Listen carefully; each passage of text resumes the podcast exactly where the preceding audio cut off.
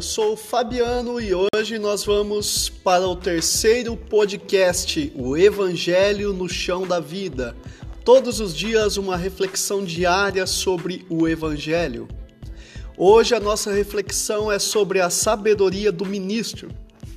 Existia numa terra muito distante um rei e seu primeiro-ministro.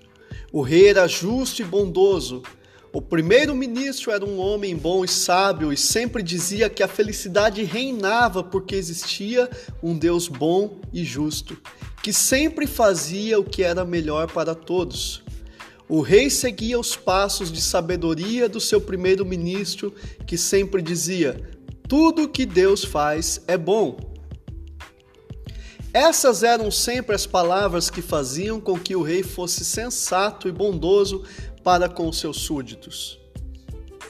O rei tinha dois passatempos diários.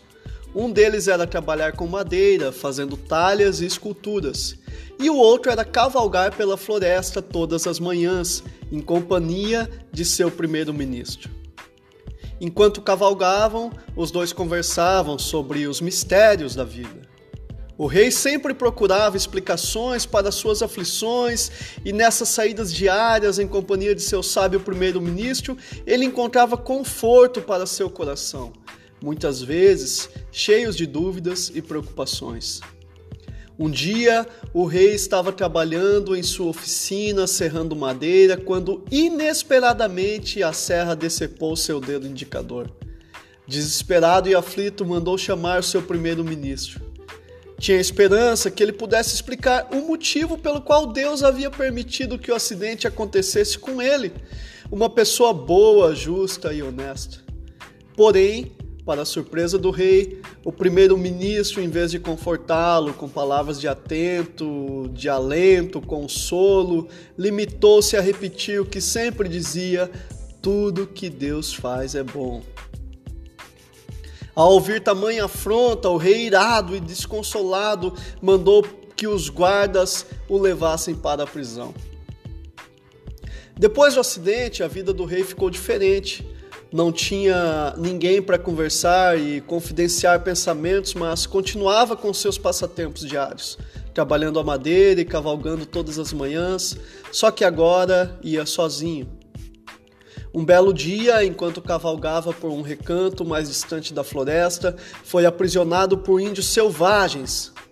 Levado para a tribo, amarrado e assustado, a única coisa que o rei poderia fazer era rezar e pedir a Deus que lhe desse proteção e paz.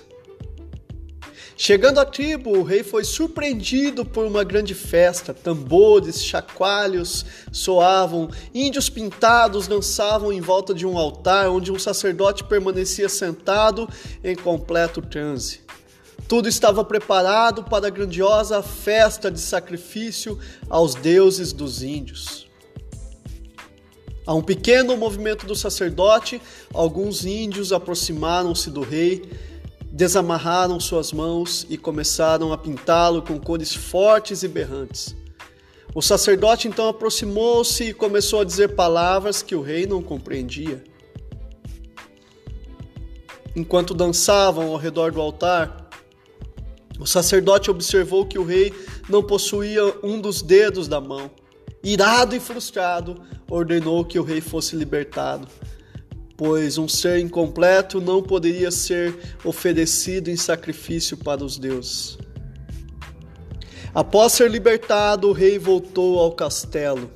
Enquanto caminhava pela floresta, pensava sobre tudo que lhe havia acontecido e pensava consigo mesmo: realmente tudo que Deus faz é bom. Se não tivesse perdido um dedo, teria perdido a vida. Uma questão, porém, ainda perturbava o rei. O que explicaria a permanência de seu fiel primeiro-ministro na prisão durante todo aquele tempo?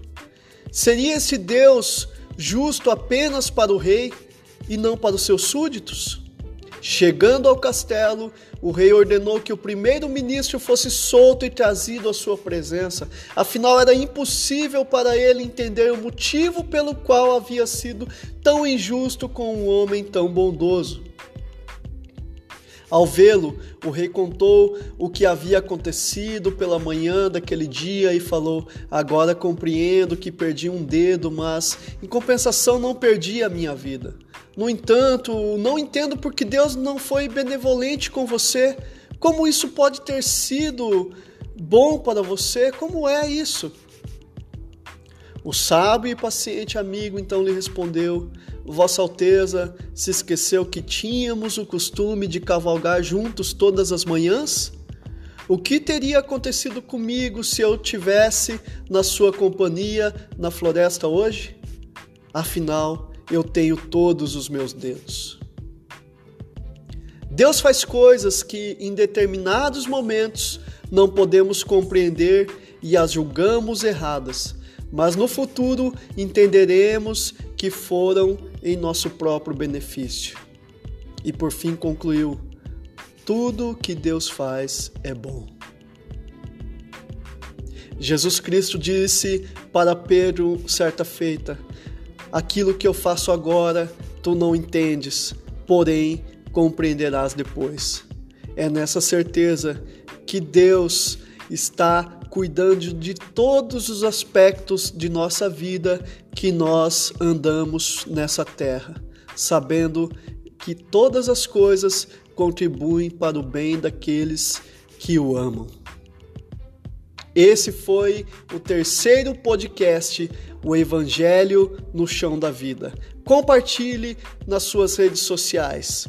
Em breve você receberá a quarta reflexão.